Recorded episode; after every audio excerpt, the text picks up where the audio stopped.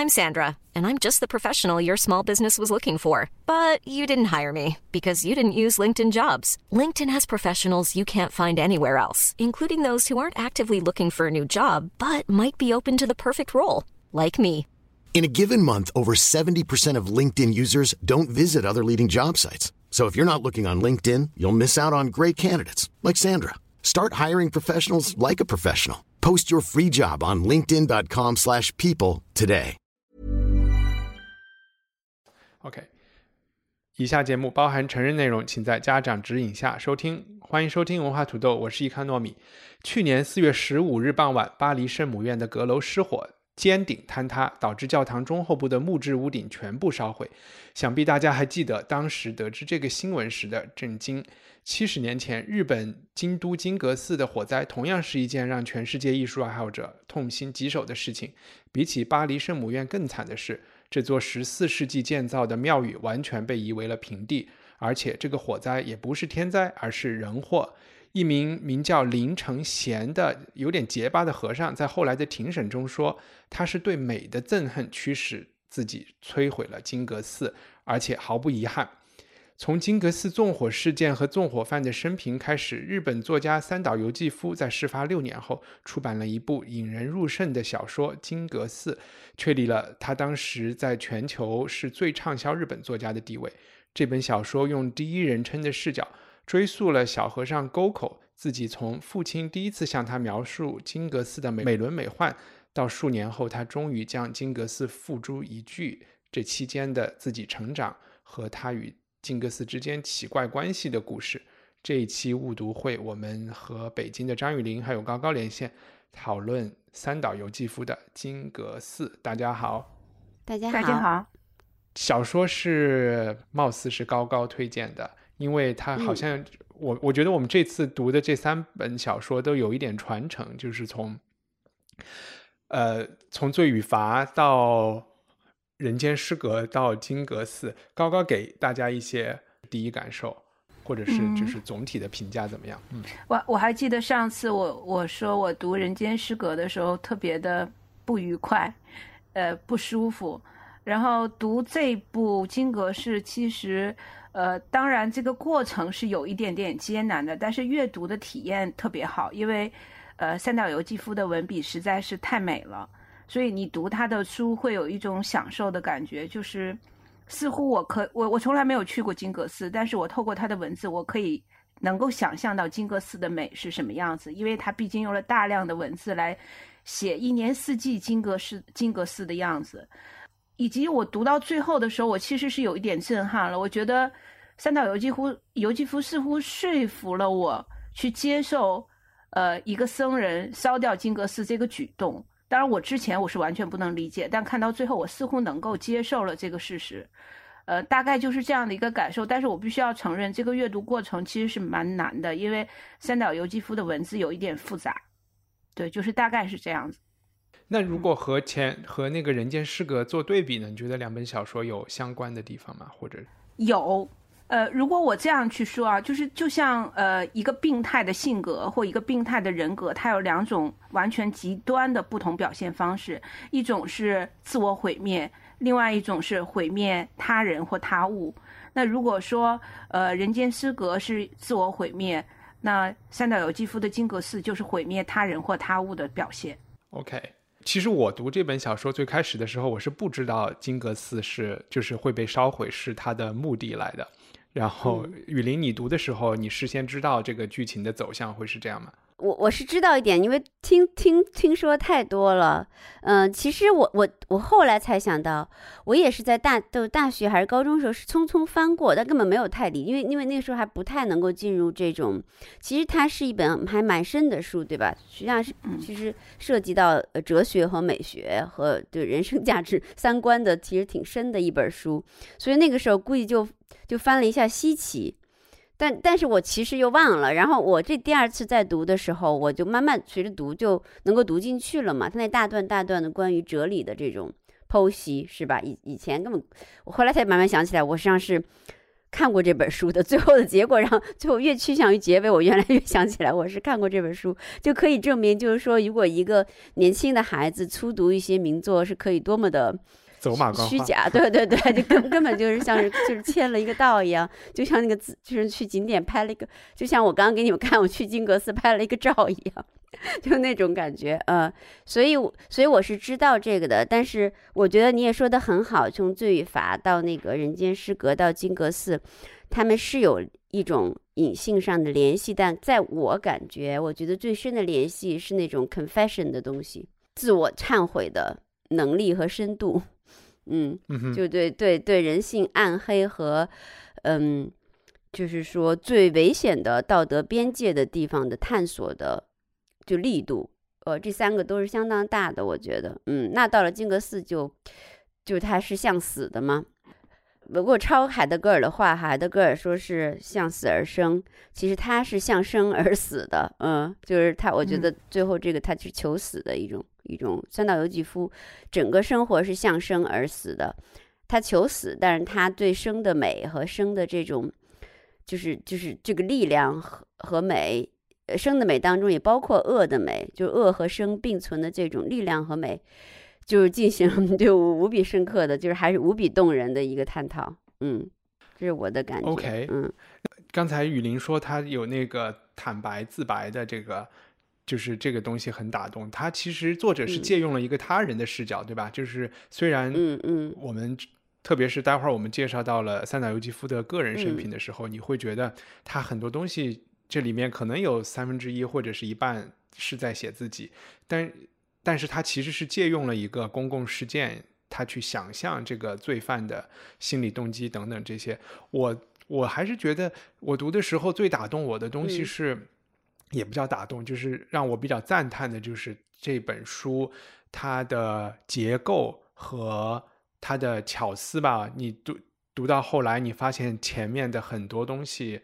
反正就是想的很清楚的，就是应该是深思熟虑之后，呃，一个结构结构很紧凑，甚至是一个很呃，就像金阁寺一样搭的特别好的一个这么一个东西。然后他去试图讲这个罪犯。呃，这个小和尚他怎么一步一步，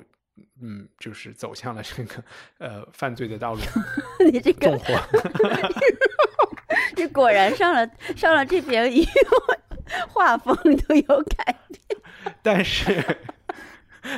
啊，你是说因为我们今天用腾讯视频聊天是吗？上了犯罪的道路。对对对，我们以前用的是另外一个，就是软件聊天。与人民自觉的 自觉于人民的道路。好好，我要笑死了。但是我我就是说我心里边的一个疑问，或者是一个没有完全能够说服我的东西。嗯，第一就是金阁寺的美，我觉得他就是作者给我的感觉，这种他所描述的金阁寺的美是一种，我觉得传统的美，就是一种所有人就是嗯。艺术的门外汉看着都会美的，就是一种人人都能欣赏的美。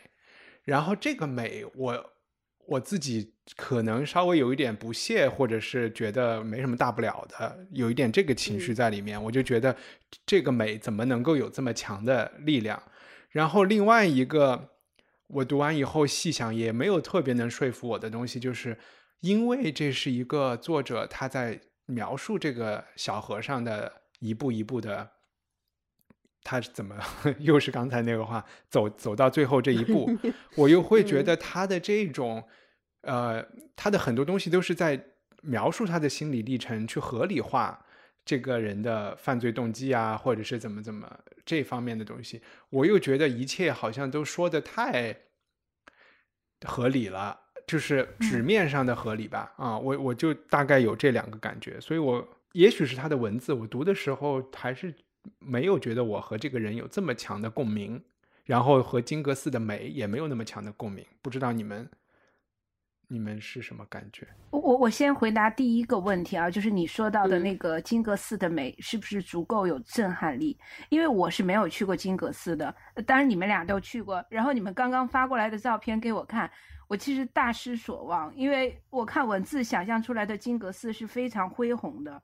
就是那种极其震撼性的美，对它的 scale，它的 scale 不大，它不但是我我看了照片以后，嗯我就觉得，嗯，好像好像就还啊，这个现现在我们看到的这个金阁寺已经是嗯复建的，已经是很金嗯闪金光闪闪的了。对对它烧掉的金阁是寺是一个嗯木质建筑，没有这么多金的，对，没有而且很老旧的。嗯，嗯，对，嗯所以所以我就更佩服，就是三岛由纪夫，他能把一个就是不是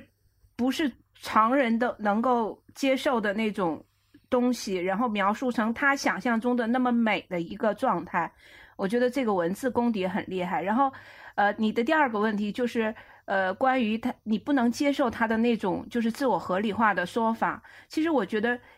恰恰说明一帆你是个人格非常健全和正常的人，你很难被如果能，如果你如果您对你能对犯罪心态是认同的感受，那可能就有点儿，我们都害怕了。对，对 然后我是一个嗯特别容易被洗脑的人所以我就被他说服了。我就觉得他的那个合理化好像也也挺说得通的。对你肯定，我我的感觉是我肯定在共，就是说，嗯，怎么说呢？就首先我我我说第一个比较好说的问题哈，就是金阁之美，它本来就不是，就是它也它的书中态度也不是说金阁之美是一个普世的、一眼可一眼可可可可感的。他刚开始嗯跟他爸去的第一次不是也特别失望嘛哈，就说嗯这好像完全没啥的，就是也就是也小，就不大也不小哈。啊，对对对，然后那些，然后那些，对，然后那些那个什么上面的画儿也是很旧的，然后对，很他认为是他认为是很俗套的，就传统绘画。但是我能够体会到一点点，可能跟你们不太一样，就是我呢也是一个和这种历史古老建筑耳鬓厮磨过了好多年的人，所以我能体会到，我一当他写，比如说他一个人去探访，特别是好多次，他是不是夜访金阁寺，对吧？还有一点天气的，要么天气很晴明，要么天气有什么风暴、暴风骤雨。然后呢，他数次写到，就是在金阁寺、金阁寺和金阁寺包裹的这个黑夜，或者是包裹金阁寺的黑夜，或者是像套盒一样，外面还有更大的金阁寺，金阁寺内还有更小的金阁寺。啊然后呢，他数次也谈到，就是那时候他会感到这是一种，嗯，金阁寺是羞辱生命的一种美，因为它是永恒的。所以这个这个事情的关键就在于，就跟一帆刚开始说那个是，嗯，弄巴黎圣母院。和那个 ISIS 还忘忘记还弄过一个，就在叙利亚特别有名的一个老的，就定点爆破，还有还上传那视频，那个、那个就是所有了解过那种古老建筑，基本上一下就像就是真的是像胸膛里中了一枪一样。我看到那个视频，真的想就一点不夸张，就是那种痛感，就像胸膛里中了一枪一样。就是因为金阁寺的美，或者这种历史长久的人类痕迹留下来，它因为有时间里面。它不光是空间，它里面有时间东西，可能你是从一眼从视觉上不能感知的。它确实制造了一种场。我这么给你解释吧，如果你们去过台北，我不是说谁好谁坏的啊，因为台湾有很多庙是新建的，对吧？它建得很好，就嗯它很虔诚，好什么佛光寺什么都很虔诚，它用了现代的建筑方式也很美，也考虑到了佛教的义理，但是它里面确实是跟名山古刹那种气场是完全不一样的。就是是嗯缺少那一个时间放在里面的东西。这个东西听起来很抽象，我很难解释，因为我也经常要去那些什么六世纪建的、几世纪建那大教堂里面逛游，或者不止一次在里面待，在在一天的早上、中午、晚上各种时刻在里面，所以我深深的能感觉到这个东西，然后我也深深的能够理解。比如说 ISIS，或者是这种，呃，我也不知道是伊斯兰极端分子烧圣母院，或者他烧金阁寺那种，他觉得这种美，这种这种横跨时间的美，是对人你的肉体冲你的肉体最大的冲动，对弗洛伊德所说那种 aggressive 那种冲动，就是杀戮冲动的一个侮辱的一个羞辱，嗯。而而你你让这种似乎不可毁灭的东西去把它毁灭掉，你有一种巨大巨大的那种权力感，实际上是，嗯，近乎于战争的胜利感和近乎于，比如说强奸谁的 强那种强奸犯的那种权利感，或者变态杀人犯，他们总是要什么强奸啊，然后怎么怎么又获取获取一个物战利品啊这种的，就是就是近乎于是那种感受。当然也有宗教文明的这些东西，往往也是宗教文明的象征啊之类之类。但他最后他那个里头说了一段，我觉得就特别的准确的。他说：“一方面，人类易于灭亡，却浮现着永生幻象；而金阁不朽的美丽，却飘荡着灭亡的可能性。”嗯，我的独创性无可置疑。他说我啊，这个杀这个这个烧金阁，他说我烧毁明治三十年代被指定为国宝的金阁，这就是纯粹的破坏，是无可替代的毁灭，确实可以减少人类创造的美的总量。就等于说，他的人生，他的这个易损的人生，他就会觉得说，我要用我的行动将有金格存在的世界转变为没有金格存在的世界，世界的意义将确实改变。所以他有那种改变历史和改变世界的那种快感，嗯，这当然是只是犯罪的快感，嗯，对我就我就突然想到，就文革的时候，大家在烧庙宇的时候，或者是在之前拆北京城城墙的时候，有没有类似的快感？那个。哎，高高，你刚才说你是容易被洗脑的人，你可以稍微梳理一下，就是这个主人公沟口是怎么走一步一步的产生和最后执行掉烧金阁寺这个行动的嘛？然后也顺便可能就稍微带出一点剧情。嗯，呃，我们这个主人公沟口是一个天生口吃的一个小孩儿，然后童年就很自卑，然后很孤僻，然后他在很小的时候就听到父亲一直在跟他说，世界上没有什么比金阁更美的了。然后，所以在他那个幼小的心灵里，就种下了一个幻影。其实这个幻影远超过现实中的金阁。然后他就不停地想象金阁那种超超凡脱俗的美。后来他的父亲死了以后，他就按照父亲的遗愿去金阁寺当了僧徒。然后在那里，他就天天呃跟这个金阁朝夕为伴。金阁，他从一开始不以为然，到最后金阁的美深入了他的骨髓，甚至影响到了他的信仰啊，他的生命啊，甚至他的恋爱。然后直到有一天，他发现金阁的美和他幻想中的美已经开始是一模一样，一一开始是有出入的，但后来他发现这种美是一模一样的了，已经到了一种无法承受的地步，已经成为了他的一种羁绊。所以他就想，我一定要烧掉它，只有烧掉它，我才能够达成一种，嗯，或者说是解脱，或者是一种报复，或者是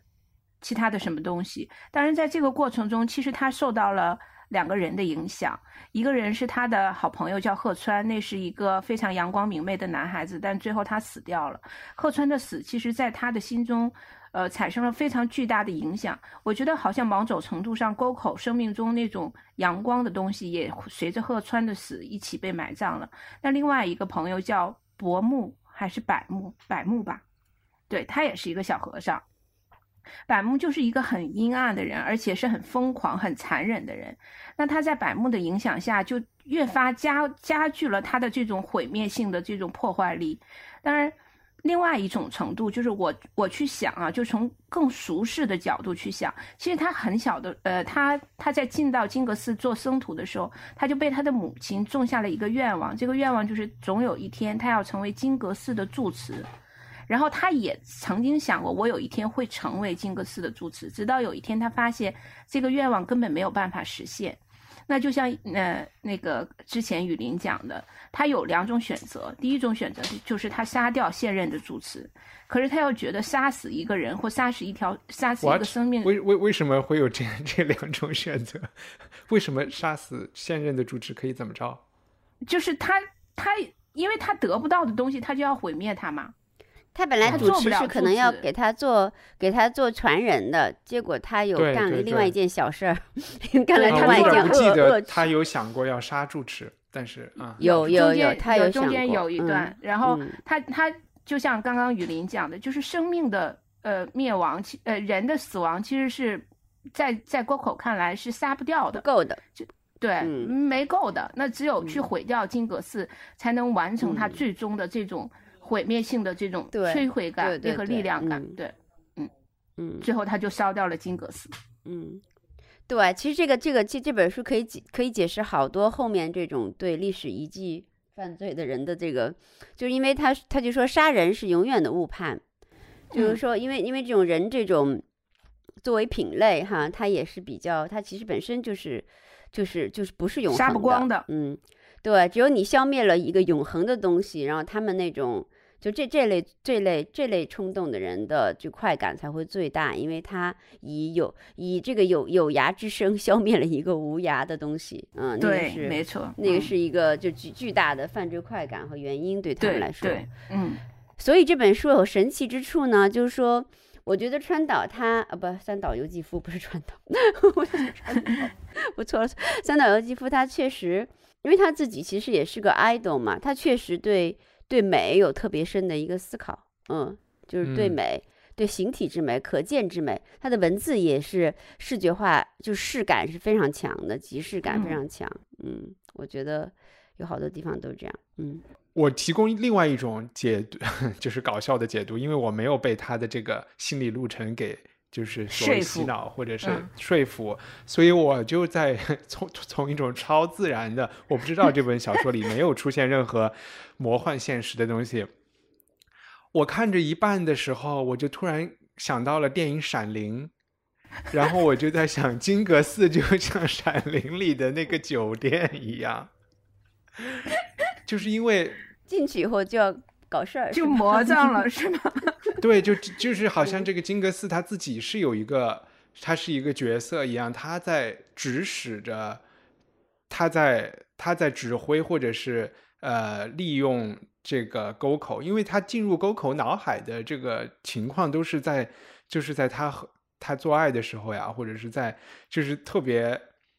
他应该专心致志的干一件事情的时候，这个金格斯就会在他的脑海里出现出来，然后封闭他的本来要干的那件事情，让他对成为一个象征吧，我觉得，嗯，啊、然后就是他，反正每次出现的时候，我都觉得特别像一个幽灵或者一个要捣乱的一个东西出现。所以看到后来我，我唯一就是能说服自己的，就是觉得 这个金克斯是一个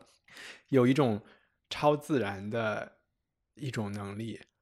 我觉得嗯你说的没错呀，他就是有，啊是也可以他就是人格，他就是不能说人格化吧，他这个就是象征化的，就成为他呃跟世间之美、跟肉身之美的一个障碍，嗯、所以这是他憎嗯恨的原因，对吧？他憎恨嗯他那个、他他的永恒之美，他就说特好，就是那种金阁的美是对人人人这种肉身之美的一个羞辱。对，就是，所以他就时时在每每当他要跟世间这种温暖的，就是说人世的生活发生关系，这金阁就飘过来，确实像个幽灵一样，就嗯横亘在这两个东西之间。所以也嗯许，也许史蒂芬金写《闪灵》的时候，也是受到了金阁寺的影响。毕竟《金阁寺》这本书在欧美翻译 翻译成英文之后，对对对它的反响非常大的。非常大，嗯，嗯，因为它有那种，它有大段大段的，可能西方人可能熟悉的那种对。就是说，我想说，即使 confession 也是哲学的探讨啊，对美啊，对存在啊，对人的生嗯死啊，对对对，嗯。我我来简单的介绍一下三岛由纪夫的生平，然后因为关于三岛的文字信息实在是太多了，然后也没有大家就把我说的当一个引子，然后待会儿大家再来补充一下。呃，三岛由纪夫是二五年一月二十四日生，然后七零年十一月二十五日死，然后这是他的笔名，他的真名叫品冈公威。那他一九七零年的死，待会儿可能大大家会说到，网上也会查到有特别多的资料，因为他是呃作为一个相当于一个恐怖主义者的一个他自己切腹，为了一个某种政治目的或者之类的。那他其实是出生于一个比较。就是大家族，然后家里都是高级公务员，他自己也上的是贵族学校，然后和很多作者一样，他身体不好啊，等等等等。他在二战期间其实是假装了一些身体的问题，然后没有去参加，就是没有服役，而是在国内服役，就是在一个军工厂里面工作。然后战后他去东京大学读了德德国法律，所以他的第一外语其实是德文，然后他自己的英文也非常好，可能在日本作家里是属于数一数二的好。呃，后来他就是在战后还在什么日本的财政部啊工作，编辑内刊等等，也是从那个时候开始，他开始出版自己的小说。然后他的第一本小说叫《假面的告白》，讲的是一个没有出柜的男人的，就是也是一个 confession 的这么一个故事。然后也有很多人说这是有很多自传色彩在里面的。然后他之后的几本小说有《爱的渴望》《近色》《潮骚》《金阁寺》等等，这些的主题都是讲的是一种，无论是身体或者是心理有某种障碍或者缺陷的人，然后他们不能去接受这种平凡的生活中的快乐呀，或者是幸福啊这些的带来的一些悲剧吧。然后后来他写过一些，我刚才说的这些都是他五十年代的小说。然后六十年代写了什么宴后啊，就吃饭晚宴的宴后啊。然后，呃，还有一个一系列四四套的叫《丰饶的海》，是他本人觉得自己最最能代表他的这个艺术成就的作品。然后除了小说之外，他还写了很多短篇剧本等等，嗯，等等等等。然后最后就是呃，可能。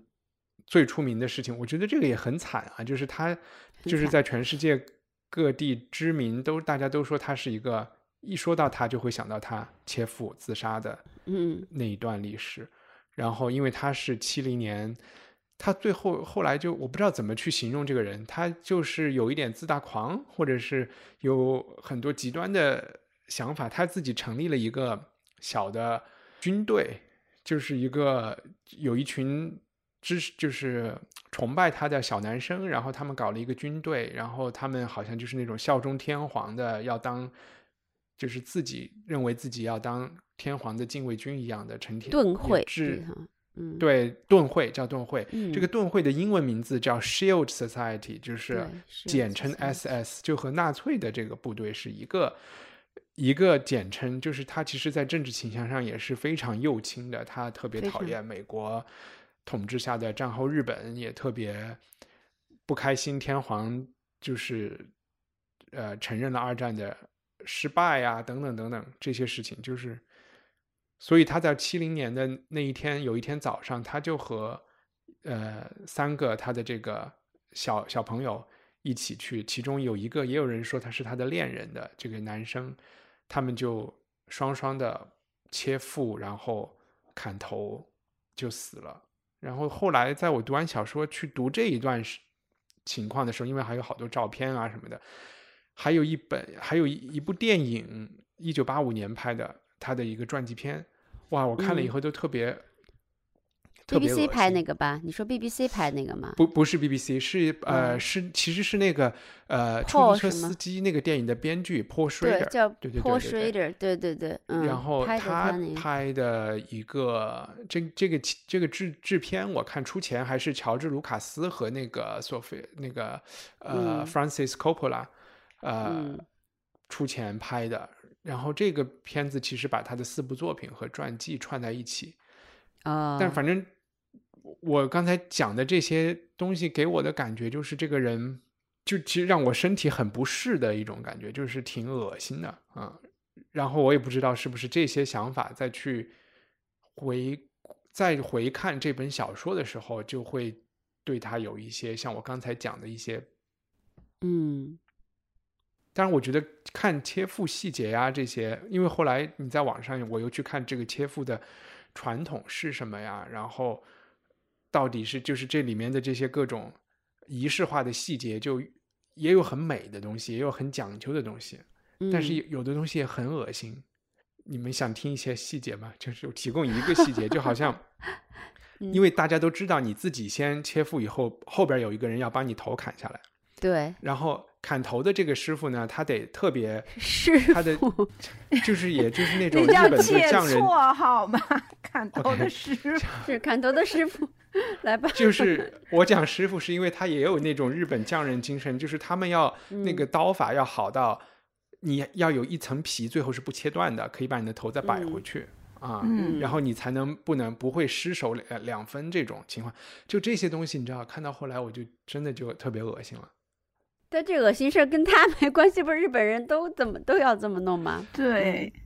啊，这样说不太好，这样说不太好，那就是日本文化的一个习俗啊。对对对，嗯，确实是，我我一直都觉得就是，嗯，因为我是看了这个书再去看他的生平，我觉得三岛由纪夫是一个巨大的悲剧，就是他是一个一生活的无比认真、无比投入，然后对美有无比的向往的人，但最后他活成了一个笑话。他的死就是一个特别荒诞的笑话，包括整个死亡的过程中，他力求一种美的仪式感，但是最后却搞得一塌糊涂。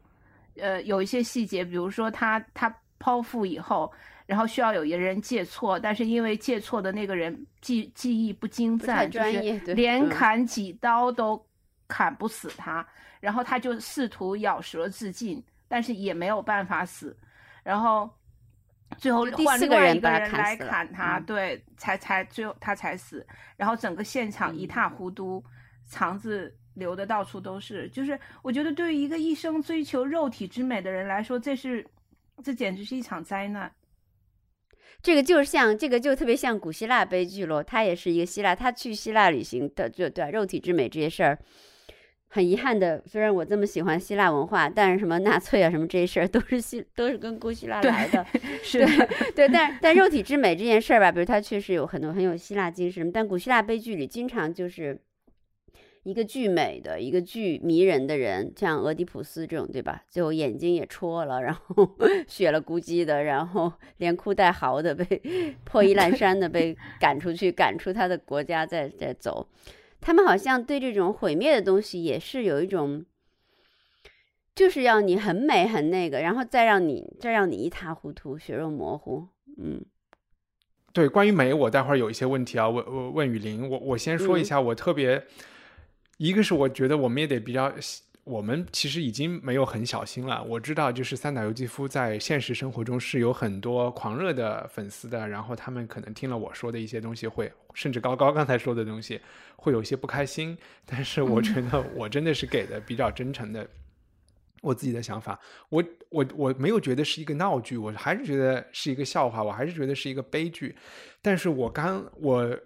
我后来就看了《七武士》，就后来就前两天，因为我就觉得，哎，嗯他他自己一直觉得自己出生在一个武士家庭，然后自己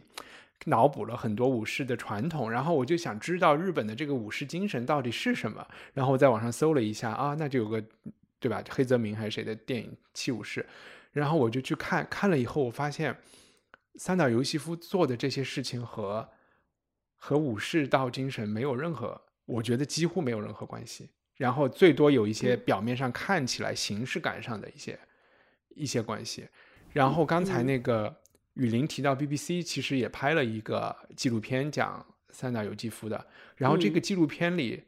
有两个镜头，一个是。就是讲武士道精神的。第一个镜头给的是一个专业的一个、一个武士道的一个人，穿着白衣服坐在榻榻米上面，然后抽剑，然后砍了一刀，又把剑还到剑鞘里去的这一个，可能是一个很流程化的动作。你能感觉到他那个人做这个动作的时候，就是一丝不苟，就像我们看一个京剧表演很，或者是看一个歌舞伎，就是真的是表演的很到位的一个动作。然后下一个镜头就是三岛由纪夫自己在电视上的表演，自己抽剑，再拔剑，再回去，那个是就是身体的晃啊，手抖啊，就是他自己很认真，没有问题。嗯，但是一看就不是那种，一不是童子功，第二也没有花那么多时间练，就是可以、嗯可以忽悠一下外国人的一个这个水平。然后从那儿我就发现。我就开始怀疑他所有的事情，就是你说他活得特别认真吧，我就觉得，可是认真的演也是认真啊，对，我就觉得他不是一个他是真心在演啊，嗯，他真心在演，但是嗯他不嗯是一个，就是说真由我粗浅理解为就是武士道精神的一个人。他就是首先他嗯做的，甚至是一个他或者自己觉得自己有一种传统的封建的日本贵族精神啊，我都觉得没有，反而是一个很二十世纪很现代的一个。就是一个想上电视、想出风头的一个，想成为名人的一个，你明白我的这个很很很，嗯，这说的有一点儿，有一点儿刻薄。不，但是嗯嗯嗯，我怎么我我怎么我我不知道怎么来解释这件事，就是说，就是说是这样子的，就是当你呃你确实最后就三岛由纪夫他肯定有他的表演，他不是很喜欢，他还当个演员嘛，他对戏剧就是戏剧感或者表演性是很有迷恋的。但是我对他最后这个死，我还是有敬意。为什么呢？就是说，人能够为一个想法达到死的程度，实际上是不容易的。不管你是带表演成分还是不带表演成分，对吧？你说那个前几天自杀那个法国哲学家斯蒂格勒泰自杀，嗯或者是什么，嗯，就不能说是哲学家没有剖腹的自杀就值得尊敬，他有表演自杀就完全不含有令人起敬的成分。因为虽然他带有很大表演性，我承认完全同意你们看法，他是想要塑造形象是啊，但他还是死了呀。问题是。死嗯不是一件小事情啊，同志们，而且他不是为了一个个人，他对不是因为丢失钱财、都是丢失家庭或什么而死的，他就是为了一个理念啊。有几个人在这个世界上就真正为了理念就死了？当然有，当然有，我不是说没有啊，就若为主义真的人有，但是在我们当代，你不觉得越来越来越少了吗？对，死这件事情和理念越隔越远了，嗯。就是这样的，所以这件事情就，嗯嗯，对，就是，所以我觉得这个里头还是有令人起敬成分，对，他肯定有表演。一件事情是复杂的，你不可能说哦，他就是非常纯粹啊，就是想怎么样。但是呢，他他他，你改变不了这个事情的本质之一，是他为了一个理念，他把自己弄死了。嗯过程是乱七八糟的，是是有点那个有点没搞定的，然后有表演性的，想要出风头都有。但是这件事情的本质之一，绝对是他为了一个想法，为了一个信念性的东西，把自己弄死了。这个事情不是一件小事情。我们先不做道德评判，这件事情不是一件容易的事情，不是一件小事情。所以，他当然他的粉丝深浅程度有不一样的哈，但是呢。为什么我们就分析心理学？为什么有的人会对他有不能抹灭的敬意？就是这件事情里面还是有一点重的成分在的，就是没有那么轻浮，或者是轻松，或者是还是有分量的一件事情。我我的意思是这样，嗯，我的嗯，我我来我没有完全反对你们说的东西，我没有完全反对你们说的东西。嗯嗯，我来补充一下三岛嗯由纪夫对于武士道的，呃，他们俩这这个这之间的关系。嗯，也许他在剖腹自杀这个行为上表现的或者是表演的不够完美，但是他对于武士道嗯的研究不仅仅只是说我只是做做样子而已，因为他曾经写过一本书叫做《夜隐入门》，夜隐是日本武士道的一个经典的呃呃一本书，就是那种小学生或者初中生都会看的。嗯，然后呢，他就根据夜隐去写了一个《夜隐入门》，在这本书在日本再版了大概有大概有五十多次，堪称就是那种超级的畅销书。然后，呃，三岛由纪夫在这本书里面写了很多他对于日本武士道的理解，而且进行了非常深入的研究，并且他用那种现代的理念、文学化的语言去加以解读，把这种夜影或者武士道的精神加以传扬。所以，有些人你知道，就是。呃，我我还是拿宗教举例子啊，就比如说有些人他可能对于宗教的理解十分深刻，但是他这种深刻只是体现在他的思想上。那另外一些人他的这种深刻，他会表现在行动上，他会他会用宗教所要求的一切行为准则去要求自己，并且去做出很极端的行为。那我想可能三岛由纪夫就是这这个后者。就是也许他表现的不够完美，但是我不能否认他对武士道精神的理解的深刻性。当然，这个这个，嗯，武士道精神其实还有别的解读嘛，嗯，我没有办法来，就是我只是说，就比如说在看纪录片的时候呀，那些愿意接受他采访和愿意来帮他说话的人，反正 BBC 那纪录片里采访到的他身边的朋友都是一些演员。呃，就是文，嗯就是娱乐娱乐圈的朋友，我没有看到，就是哪怕是很右翼的政治家，或者是很就是宗教的，或者是这种武士道阶级，或者是这种人的后人出来赞同他的任何做法。当然，可能这不是一件容易的事情，但是，嗯，哎，反正我总觉得他他是一个。走火就是走火入魔，到不不不是一点定一点半点对他肯定走火入魔，这啊是没问题。对，这我同意。嗯，对，但但是你知道走火入魔这个点，就像我们比如说看武侠小说，就是他最开始的那个动机和心就是不纯嘛，才会。嗯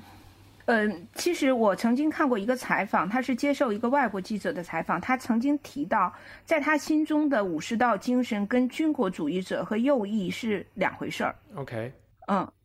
呃，因为当时记者曾经有质疑他这个问题，他说右翼或者是军国主义者是倾倾向于去对外侵略的，他要通过掠夺他国的行为来达到自我的扩张，而武士道精神是内修，就是他不是要去侵略别人，而是要固守自己的故土上，然后去达成某种效忠。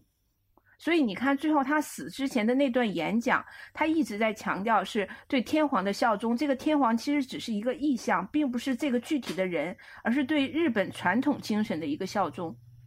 我觉得这些都是瞎扯淡吧。我觉得一个就是一个武士阶级，一个就是军队阶级，就是很多传统社会里都有这种，对吧？就是你普鲁士啊，或者是都都有这种贵族，或者我们看的俄国小说里，这些人他们。都是去都是参加侵略战争的呀，然后但他们都可能有一套说辞，说我们是爱国的，我们是我们是内修的，但是但是他们本质上就是 喜欢去就是要分赃的呀，嗯，我觉得讨论有一点偏颇，呃，就是说不不偏颇啊，有偏颇。当然你可以对三岛由纪夫或对右派的人进行道德评判，我觉得我们毕竟是在读一本文学，剖析它的影响力。对吧？是是是是两是稍微有点两件事情，就是说，对对对，就说是，所以我我为什么我觉得他有力量的，正在于他比较直面他的这些想法在书里面，就是说你你你，就是我们可能我们我们会觉得哇好惊叹，比如我们会觉哇这些极端的人怎么会这样做啊？烧了金阁寺啊，要剖腹啊，砍头啊，嗯，但是对他作为一个作家，为什么说那个？我记得好像村上春树还是说说写作是件有毒的事儿。就是因为作家他的责任不在于告诉你黑或白，而是告诉你一个人为什么烧了金阁寺。嗯，所以所以他的力量或者是他的让人觉得呃，就是觉得哇，这本书确实是还没有就是就是不可超越。有些地方是就就就在于此，嗯，就就是是这就是小说可能跟那个跟咱们做一个政治讨论或者做一个那个。做一个，他到底是不是是因为效忠，还是因为那什么去有有有点不同？我觉得我说的他这个事情有分量，也不是因为他有道德上的好的分量，我没有这么说，对，对我没有说他是一个道德积极的分量，但是他是一件有分量的事儿，对于对于周边的人来说，嗯。对，或者就是或者这个作品这个人的存在是一件有分量的存在。我我非常同意雨林，就是包括我们之前读的那个呃太宰治的那一篇，那那那边《人间失格》，其实也是一种非常坦诚的写作方式。包括这这本书也是非常坦诚，而且很有力量。只是我我在回想太宰治的那种坦诚，是一种对于弱的那种表达，就是我就是弱，我就是沉沦了。而三岛由纪夫就是一种，嗯，我们不能叫他恶，我们叫他暴力，或者是呃叫做权力或者欲望的一种表达。我其实，在反省我自己的是，我为什么能够接受这种表达，而我却对弱的那种示弱型的表达那么反感？我我我是在反省我自己，到底出了什么问题？就你们明白我要说的意思吗？就是我明白，我很能接受这个这种 极具暴力美学性质的就你不愿意报复社会，不愿意伤人呗？啊，就是情愿自己。不是，我是觉得我可能我内心中也有那种很恶的去烧金阁寺，对，有那种很破坏力很强的什么东西。我能再稍微的，就是呃，捍卫一下我，或者是阐阐述一下我刚才的想法，然后我。就可以把它拉到一个跟书更相关的点上，嗯，就是其实我对什么是日本精神啊是什么的了解也都非常的片面，但是有的甚至是来自于一个段子，因为这边比如现在大家喝咖啡都是一件很很怎么着的，很就是有很多手工咖啡啊、手冲咖啡啊，然后日本在这方面也是一个很厉害的，嗯。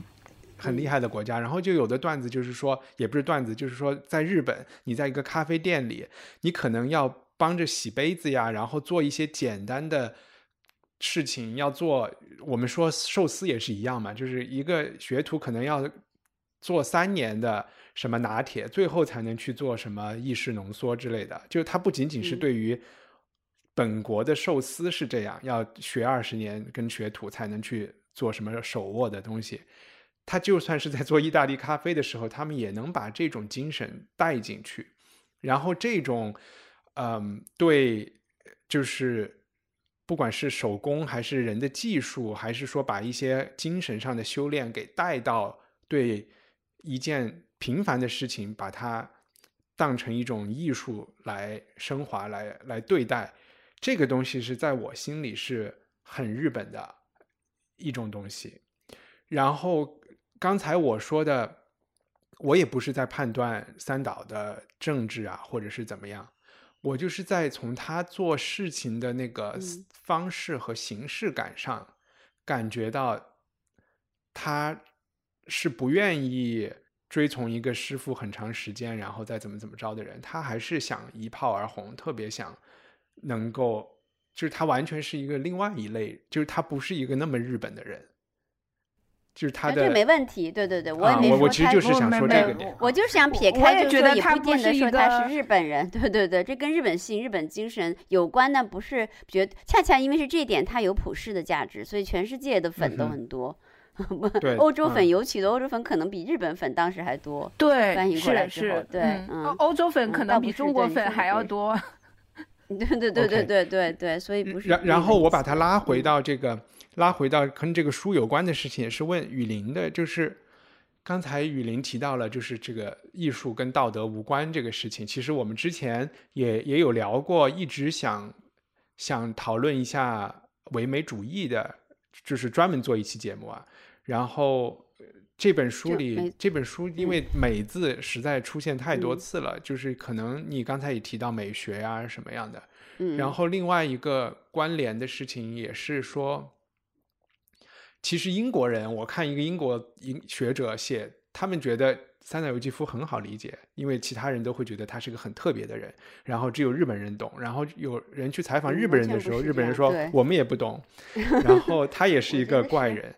但是这个英国学者，我我觉得他是英国学者，也许是美国，他就说三岛由纪夫很好懂啊，就是他就是王尔德，他就是想成为王尔德一样的人。那王尔德就是回到刚才说的唯美主义，就是为了艺术而艺术这些，所以就想让雨林讲一讲三岛由纪夫的美学。你要说是？对，就什么是美学？然后，对对对，什么是美学？然后他对，然后类似于比如说像王尔德这样的人，或者是在法国有波德莱尔是这么翻译的嘛？就是这些。追求很这种，他们到底是在追求一种什么样的东西？然后和三岛由纪夫是不是有相似的？波德莱尔又跟唯美主呃唯有唯美主义的对象征主义、唯美主义这这个，他是一个现代性的一个启迪者，欧洲现代性启迪者之一。然后你要说到唯美主义运动，我们主要在艺术史上，其实它不只是个艺术运动了，对吧？王尔德他是一个文文学的那个。他他他确实确实，我觉得这个英国人说的蛮对的。我不知道是谁，还 是英国人或美国人。确实，三岛由纪夫跟王尔德确实是有很大的相似，因为他们整个人，对吧？他们整个人都是他们做的这件事的一部分，包括他们的生活、他们的衣着、穿着打扮、他们的 style，整个就是他们信念的一部分。然后他们确实纷纷都为他们的信念死了，两个人都一样，都是死于 他们相信的这件事情。所以呢。嗯，其实我觉得就像说王尔德一样，谁也不能，谁也不会。虽然王尔德的种种表现，他那种 style 是要什么 decadent，是要那个 light 或者怎么样的，但是谁也不会说他在文学史和美学史上是一个轻人轻的人。嗯他是有分量，它的存在，它的生和死都还是有分量的，而影响的人那就不用说了，对吧？嗯，就简直是太多。嗯，我觉得三岛由纪夫有有相似的。对，是有很多相似的部分，然后他的美学又又又又跟王尔德有另外一个相似的部分，就是，嗯，就就我不能一下子概括出三岛由纪夫的美学来，我们就贴着这个书说的比较多一点吧，哈，就就是可可能显见的一点就在于他确实受到，嗯，希腊精神很深的影响。就是在希腊的美学里，就是说王尔德一样，王尔德也是呃，绝对宣布自己是爱希腊的人，绝对是希腊的，就是徒子徒孙。嗯，呃，在古希腊里面，就是说这个东西啊，又回到我原来写的篇文，就是说你的就是可见之美、不可见的美，基本是不可分的，特别是身体之美，就是说身体之美和灵魂之美不是一个可以拆解的东西。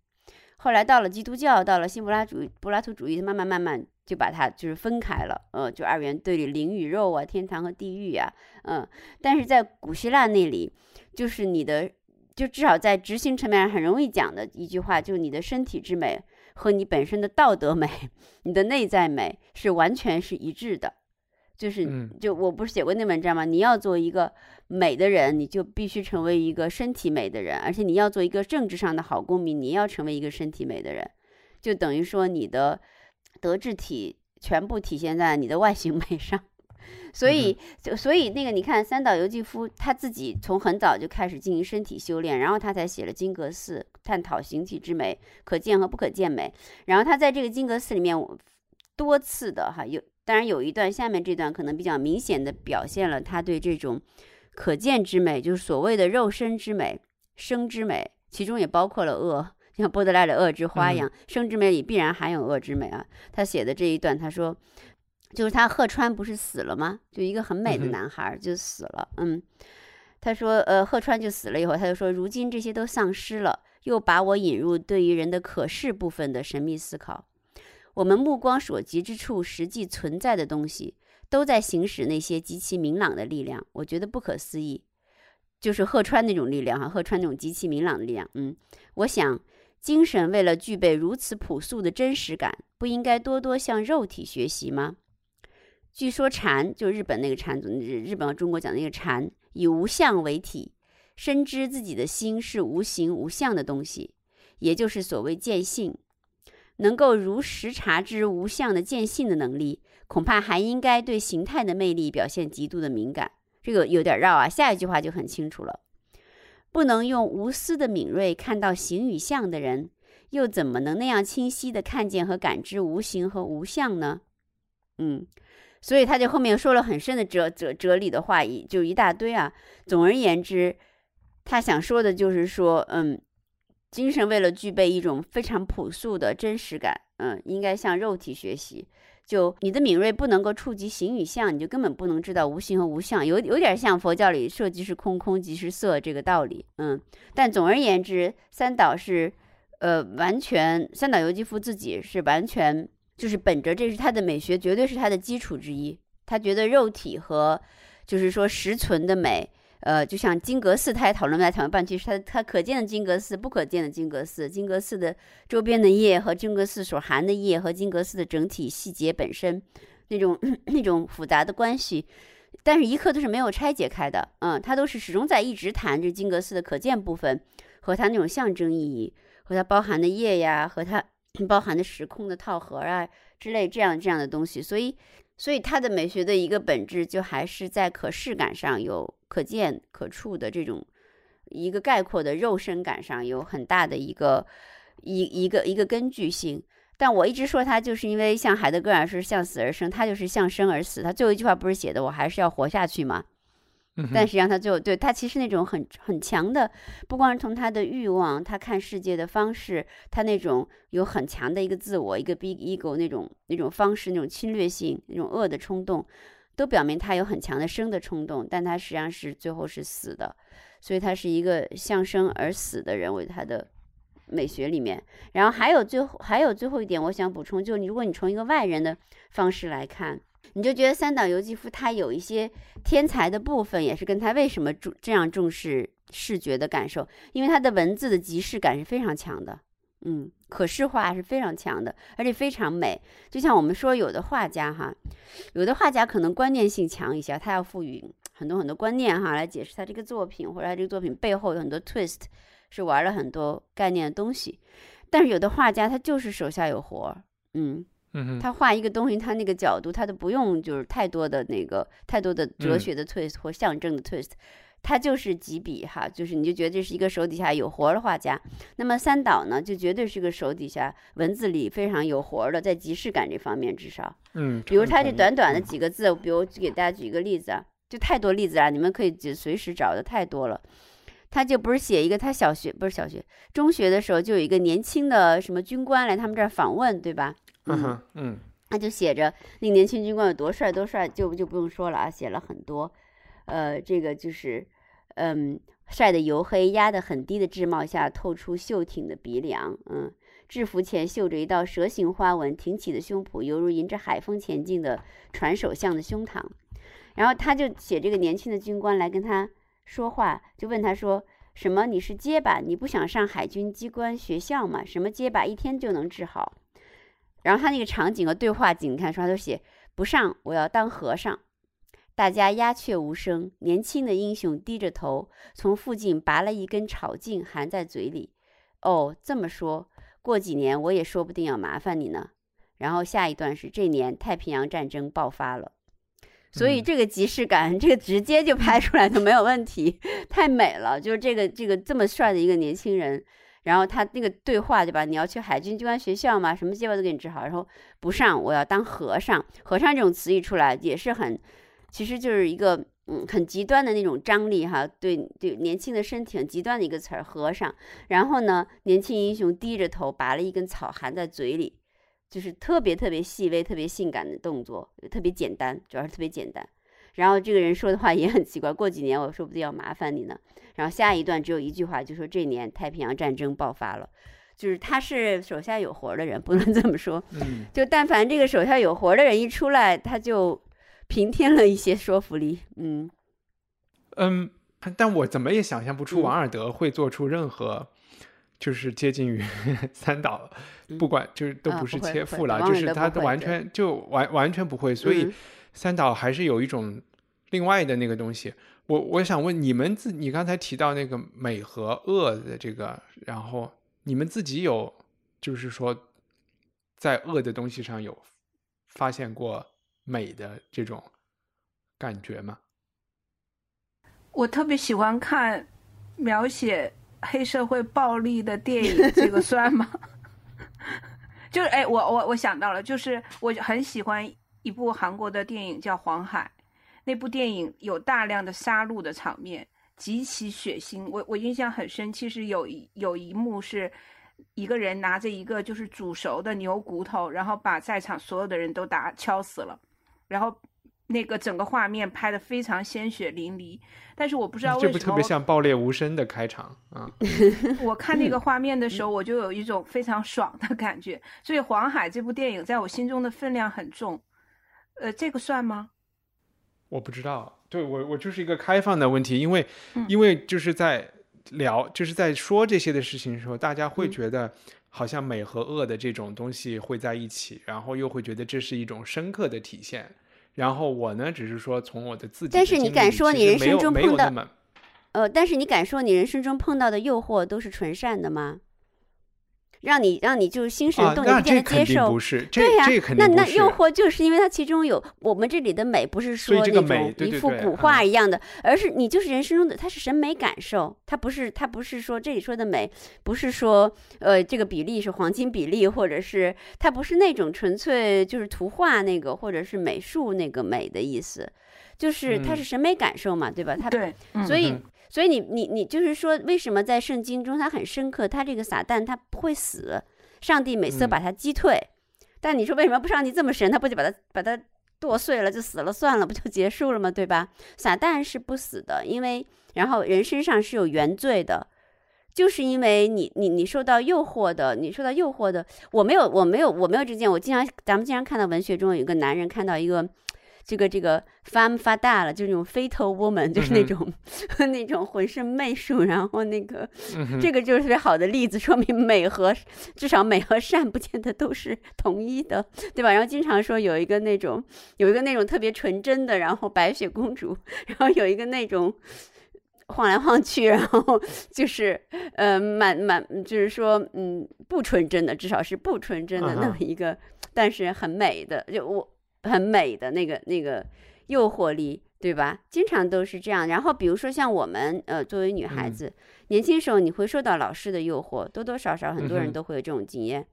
那你说那个时候是肯定不是善的，对吧？但是但是你受不受诱惑呢？就是坦诚，因为因为 Me Too，大家说女生，但是这个女生有没有受到诱惑呢？很难说没有，嗯，对不对？嗯，就如果你真坦诚的说你没有受到诱惑，或者动心，你能说你没有吗？你很难说。嗯，即便像三岛由纪夫本人，比如说我完全不能够接受他自恋自大狂的那一部分。但是当我看到他的裸体的时候，我还是 觉得挺漂亮，有点高高，觉得挺美的。对对呀、挺对。他也不是一个，对对对，嗯。但我其实觉得这就是一种呃 叛逆社会常规的一种刺激嘛，就是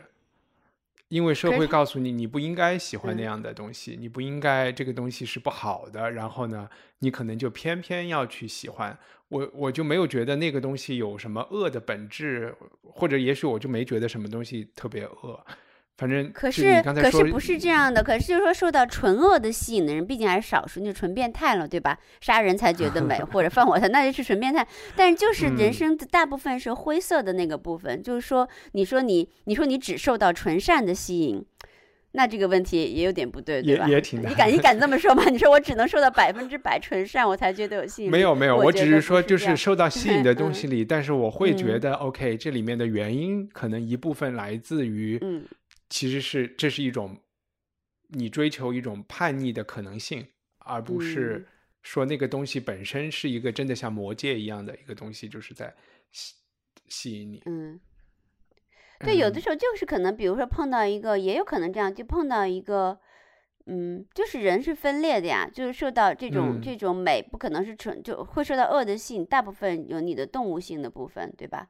碰到一个嗯动物性上对你觉得很美的存在，就不管是什么东西啊，就是说你可能是由于贪欲，要动于动物性要去攫取金钱，或者要一个一个 project 很美，或者一个人很美，但是他可能在道德上是不完美的，是有恶的嗯本、恶的性质的，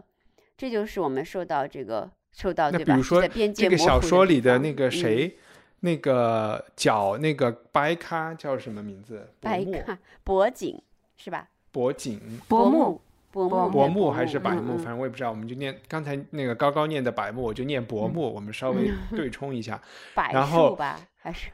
柏树，对，也可能有有念薄的地嗯方，有念薄的地方。柏林的柏嗯是这么写的吗？是是对，不不啊，anyway，三个字就是，呃，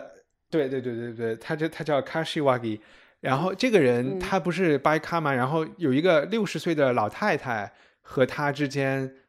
就是针对他这个很丑陋的脚，也有一段非常浑浊的描写。我不知道这他这到底发生了什么，性描写你，记得吗？呃这是一段对一个性描写，对，这是嗯一段性描啊写。嗯，然后这个和刚才雨林说的那个有有关系吗？我不觉得这个就是恶本身要去寻找欲望满足的一个，对对嗯，嗯，这个不是基它它于美，恶本身、嗯对，不是，我觉得跟美没什么关系哦吧。好吧，嗯嗯，呃，然后呃，有一个这本就是说叫什么？这个这个故事里一直穿穿插着一些，因为本来是个佛教寺院嘛，就有一些禅的禅宗公案，讲到这个啊南拳猫斩猫，这个猫的事，高高高能讲一讲这一段嘛？然后他在这本书里好像两次出现吧，至少他是什么意思呢？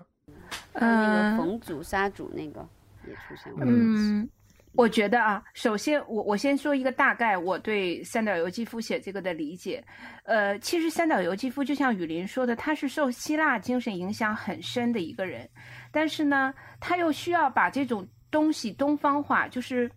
他又把。把它跟所谓的佛教或者是禅宗结合在一起，所以南拳斩猫这个公案在这本书里出现，其实某种意义上是，呃，沟口这个人在为自己的行为去做一种，呃，基于禅宗的或者是佛教上的合理化的解说。当然，当然，这个公案本身的解读其实并不像沟口理解的那个样子。我先讲一下这个南拳斩猫公案这个故事的大概，就是说，呃，在唐朝的时候有一个僧人叫。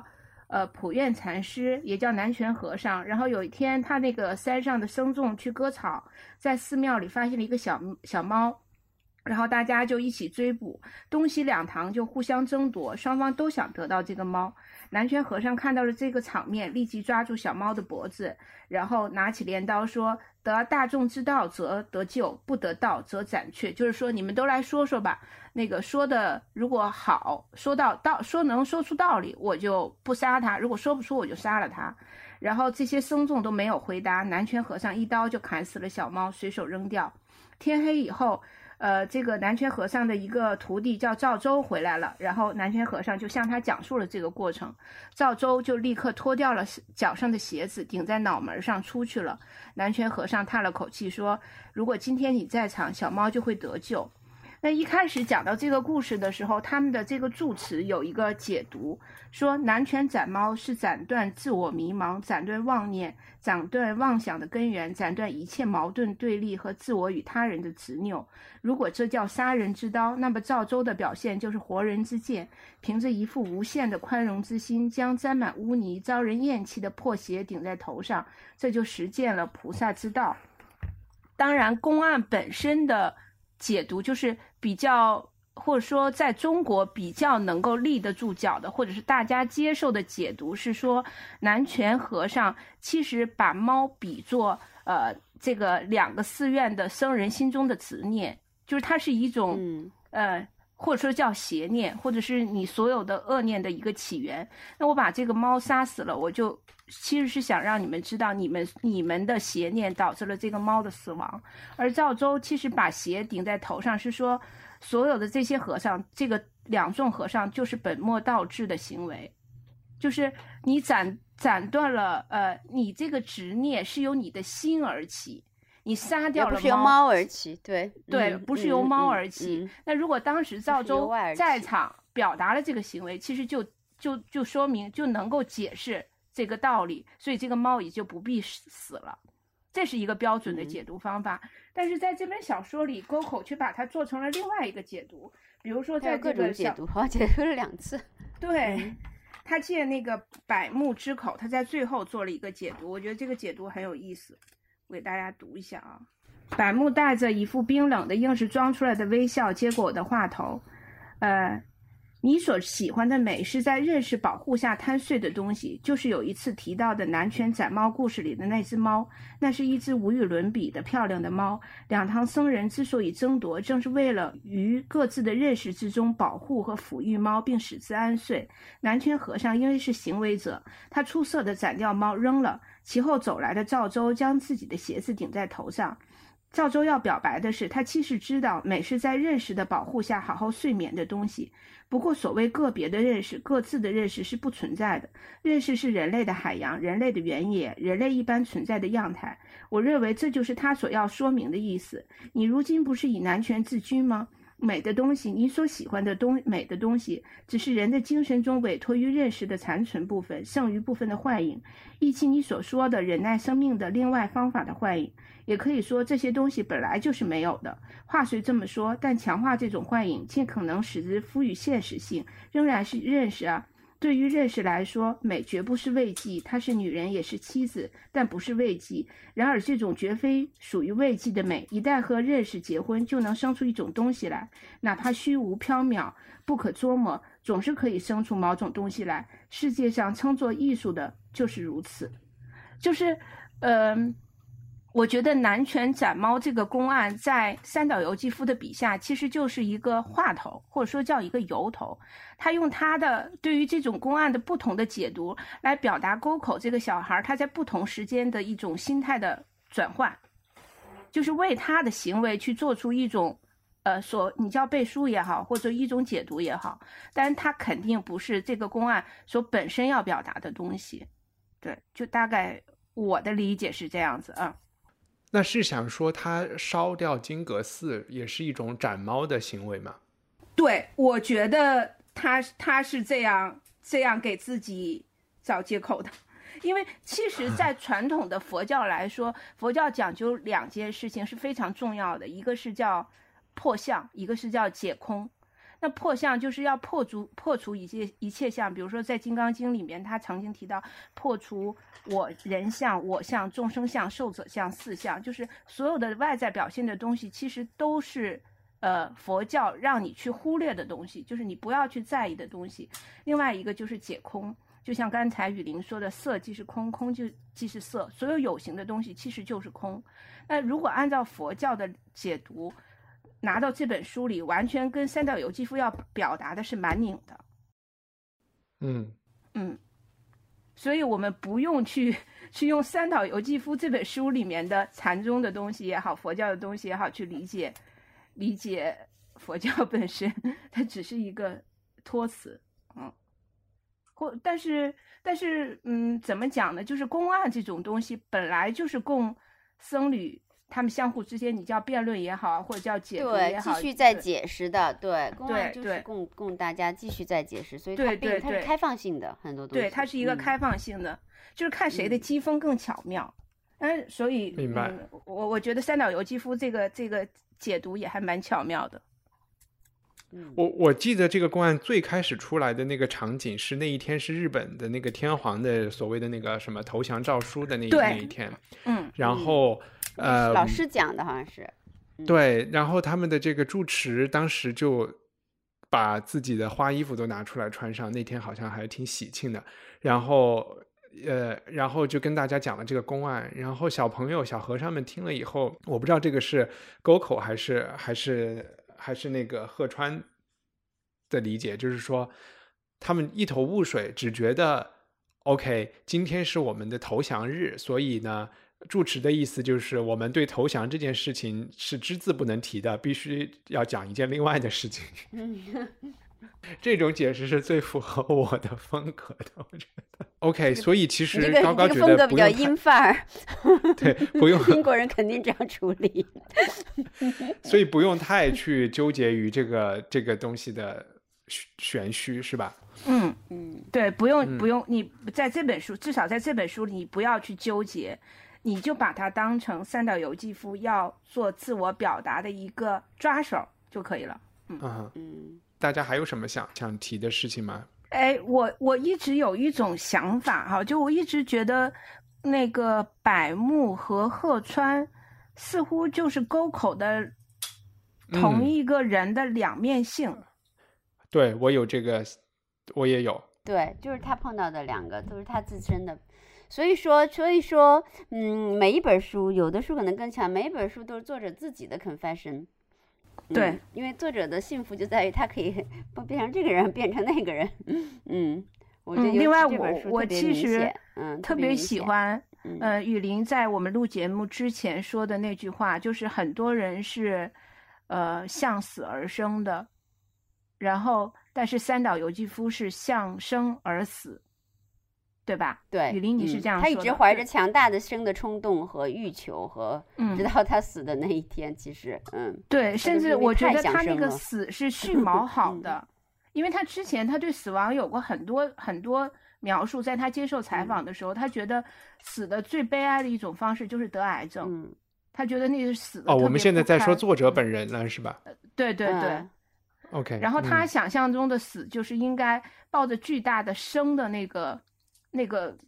呃欲望，然后去死。他不就是想在有皱纹之前就死吗？对呀、那就是希腊精神啊。希腊人就 说：“神若宠爱你，就让你死于青春年华。对，所以他在四十五岁的时候就用那种 这不是但我又觉得这种演讲的话就是 你打碎了玻璃以后，别人跟你说岁岁平安，但并没有真的想让你把东西都砸了。”哦，那不是，那是你，那是你不理解，古代人他们真是这么想的，嗯。所以那个墓碑上那个那个男男像和女像，就少年嗯像、少女像 cross cro，呃，就是 Corey，他们都是永远是少年的样子。其实他们是原来当嗯墓碑用嗯的，就是说。嗯就是他们，你你他们不是觉得吗？他们告诉你，长了胡子你就完蛋了，你就再也不是美的。所以说，就真的是这样想的，对，嗯，长了胡子就完，就没有再跟没有啥关系了，就开始追求智慧吧，，OK。就这个，嗯还有一个我提想提一下，看一下你们怎么想，就是这这部小说里所有出现的女性角色都都让，当然沟口这个她她口吃，首先就是诸事不顺啊，她在生活中，但她跟她母亲，她见证了她母亲近距离于呃背叛他父亲，是这么一回事儿吧？有一嗯段不伦的嗯事情，嗯，嗯然后他从此就特别感觉他母亲就是一个很污糟的一个存在，然后他母亲对他提出的要求，他也是那种半接受、半抗嗯拒、半反叛的。然后嗯还有一个有为子更早出现的那个他的梦中情人年轻时候的一个梦中情人，有为子还是对他也是，很美的，我觉得很有魅力写的嗯，少写。但是拒绝了他，对吧？？嗯拒拒绝了他，而且做出了他完全不可思议的一些事嗯情，就是嗯，然后以及后来他的女朋友，要不然就是就是呃伯母施舍给他的，或者是怎么，或者是也是喜欢他口吃啊，反正我就感觉他就是很是不是他就是很恨女人，然后就把庙子烧了。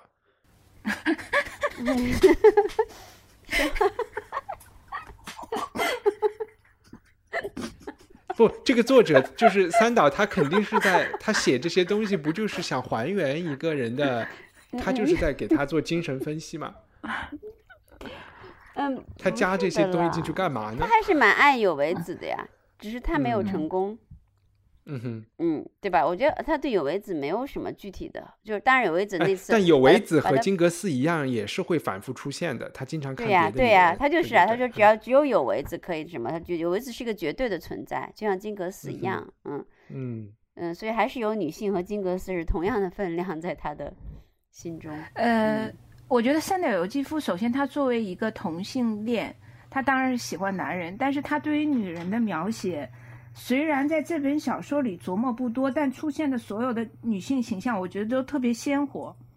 嗯，嗯着墨也不多，但写的都活灵活现。不管是有为子，还有那个跟美国军官一起去在寺庙里哦，那个参观，然后嗯最后被他踩的那嗯个妓女，还然后包括那个包人乳人乳人乳喂茶的那个，拿铁对那个，对对对，对对那个也写的特别棒，包括到他最后破处的时候，那个妓女也是很活泼、很可嗯爱的。写的很写的很对我生动，对。所以我，我觉得抛出他的性向，你你真的要承认，三岛由纪夫是一个写作能力非常强的人。这几个女性完全不一样，这些女性完全不一样，性格，然后包括语言的表达，还有那个他在小树林儿里被那个伯母施舍了一个女友，那个那个女友就是就是一副冷冷的，然后看透世事，但是又就就那个样子，我就觉得写的太好了，太真的挺挺奇妙的。就所有的这些对他写有嗯啊，你说，嗯他写有为子那个面孔那一段真的非常好哈，就月光嗯倾泻在他脸，然后最妙的就是这个就就应和了一帆说那个就是你难道不为恶所动？你看，就是他想到他要背叛，他决定哎，我还是我还是把这事儿说了吧，他就那一点点哈，我看见他笑了，在月光下洁白闪亮的门齿，嗯，他就笑了，然后他指着那个说那人藏在金刚院。所以，但是、嗯但是你一点也不减损这个形象的魅力。当然，他那时候决定要向恶屈服了嘛，某种意义上的，嗯，他要嗯出卖他的爱人，出卖他孩子嗯的父亲，嗯嗯，牺牲他，基本上是这样的，而且要亲自带着带着这些兵去弄他啊，所以对这还然后是相当他的那个恶的一个决断。死的那个 场景啊，是吗？他们不是很美哦，我我以为他们是准备好了要殉情，只是把殉情的工具带到庙里没有去没有好人，不没是不是这个意思如果是这么简单就没有意思了这件事情，因为他就是一个就人很复杂的嘛，他就是那她干嘛自己又跑上去跟她男朋友说说一通话，然后被被男朋友给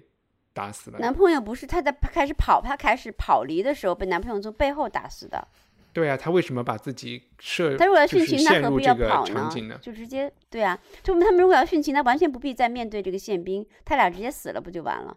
你想想，不，他 但是他给宪嗯兵指，她男朋友在楼上，自己在下面待着，不就完了吗？对啊，他他就是不，那他你只你下面有一句话你忘记看了，宪兵决定以他作为诱饵。去把她男朋友诱出来，因为并不太清楚嗯那个寺庙应该还蛮复杂，又是夜晚，嗯，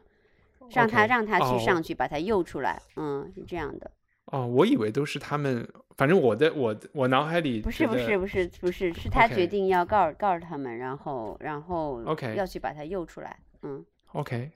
嗯，高高你也是这么理解的吗对，我觉得这个，我觉得有为子，嗯，有为子就是嗯他可能觉得这个宪兵的逃兵行为是不堪的，呃嗯，他需要揭发他，但他又无法无法摒弃对他的爱，所以他那个、那一嗯刻的心态其实是特别矛盾的，但但那个宪兵没有要跟他一起殉情的这个意愿，嗯没有。嗯，但是我觉得他也没觉得什么多不堪。我觉得女人爱了一个人，就跟那个玛格丽特·杜拉 写的那样，也没有什么太不堪。但是呢，他那一刻就是就是屈服了，就是我想活，嗯我想带着我肚子里的孩子活，嗯嗯，我就就是屈服了。对，我觉得哦，对，她怀孕了是嗯吧？她怀孕了呀，她怀着哦她的孩子啊，嗯，对，OK OK 嗯 OK，、反正这些这些，他那个公案都在说吧糊涂的，对对对对对对对对 对，嗯，然后，哎，我其实最后还是就是又想说一点，我总觉得是我之前的表述有点问题，就是比如说现在我们在看一个作者，看别人写作者的时候，嗯嗯，就会，我们刚才也提到三岛在创造一个三岛由纪夫这个形象，对吧？然后他在生活中其实有另外一种没有那么符合三岛由纪夫公众形嗯象的这些形象，也有其实其他的人写传记啊或者研究他也会去写，举一些例子啊，比如说你可以很容易的找到他特别想得诺贝尔奖啊，然后有嗯嫉妒心啊，然后呃和川端康成之间就是甚至有一些。呃，我好像看到他就是他那天满觉得自己要得奖了，然后专门订了从海外回日本的机票，是宣大奖宣布那一嗯天落地，然后他还在东京订了一个豪华酒店套房，准备开记者招待会。他下了、哦到了飞机场，发现哎不是他，是他老师，他就赶快第一时间冲到川南康成家，然后一定要成为第一个向他道谢的人。然后 他就在川端康成家住了一晚上，第二天就有一个电视采访，他们都在花园里做的，这个在 YouTube 上也能看到。嗯然后两个人的一个文学批评家采访他们两个人，他们两个人的那个对话非常有意思，仔细琢磨，就是里边儿又是在奉承，又是在冷暴力，又是在什么，就 是互相拆台啊，就是挺有趣的。然后后来我又看到其实川端康成的有一部作品是是呃三岛帮他写的，是就是起码是很大一部分是帮他帮他写的，署的他的名字。然后他们之之间还有一个什么幕后交易，就是川端康成还让专门让三岛去给诺贝尔评委会写信推荐他，让他得奖。然后作为交换，好像三岛当年又有一个什么官司，川端康成又会支持。然后你就觉得这些就嗯特别不符合嗯他们公众形象的东西，还是会成为他们最后就是比如说像我来看他们的人和理解他们做的事情，都都会把这些因素加进去。然后在这些东西里面，我就会觉得可能还是我觉得还王尔德还是一个比较统一的人，就是把生相对来说，对，嗯就是把生把自己活成一件作品这件事情，嗯呃，还嗯是比他还是比较纯粹的，但可能也因为他嗯的追求比较单纯，我就是要美嘛，啊。嗯然后我觉得三岛追求的东西里有美，然后有什么日本帝国呀，对天皇的要求啊，要搞原子弹啊，然后对对对，呃还要得诺贝尔奖啊，他对他对权力的追溯，我觉得比较强。嗯，他对权对我力、社会就觉得权力，这些东嗯西会影响我再来评判他。虽然这其实是很正常的，是百分之九十九点九的人都是这样。但是你知道吗？有一个还嗯是有个很重要的东西，因为日本那时候在战争且战败的过程当中，嗯，但是王嗯尔德的年代是大英还可以的年代，对不嗯对？嗯，王尔德王尔德的时候，英国并没有太大的，而且就还是大英好像正蒸蒸日上的一个年代。嗯，嗯，对，所以他没有那种刺激，就是说，就是那种整个国家严重战败，然后严重 就是亡国奴的这种感觉，嗯。对对对，就这种的这种的感受，就是还是嗯、呃、这种毁灭感，因为大战的带来的毁灭感还是挺强的，嗯，所以我觉得这种个东西，我觉得嗯。会会去激发他做一些铤而走险，嗯对，这是嗯也是，嗯嗯。嗯，还有日本那种军国主义的榜样，对吧？到处都是，都挺极端的，然嗯后都是那样的，所以所以不不是榜样了，他也没有说追随这些人，但是就说在一个青少年的时候，一个男嗯性哈，就会周围都是这样，又是战争，又是毁灭，到时候死亡、爆炸，军国主义的极端行为，什么架个飞机撞上去 之类的，对，所以就是还是会对对对对对对，对社会环境还是会给他一个很大刺激，我觉得，嗯。好呀。那那个金阁寺就聊到这里，好像谁知道我们小说聊清楚还是没有聊清楚？我觉得聊清楚了，这小说主聊清楚了要就是嗯它没有什么特别复杂的故事情节，对吧？它主要是心理和这个人的状态到底是怎么回事儿，对不嗯，对？嗯我们还是理多聊的这个，我们走了这自圆其说，好 多聊的是这个方面。嗯，，OK，嗯那我们就恭喜自己一场胜利的五读会又结束了。好，拜好拜。吧，拜拜拜。拜拜拜。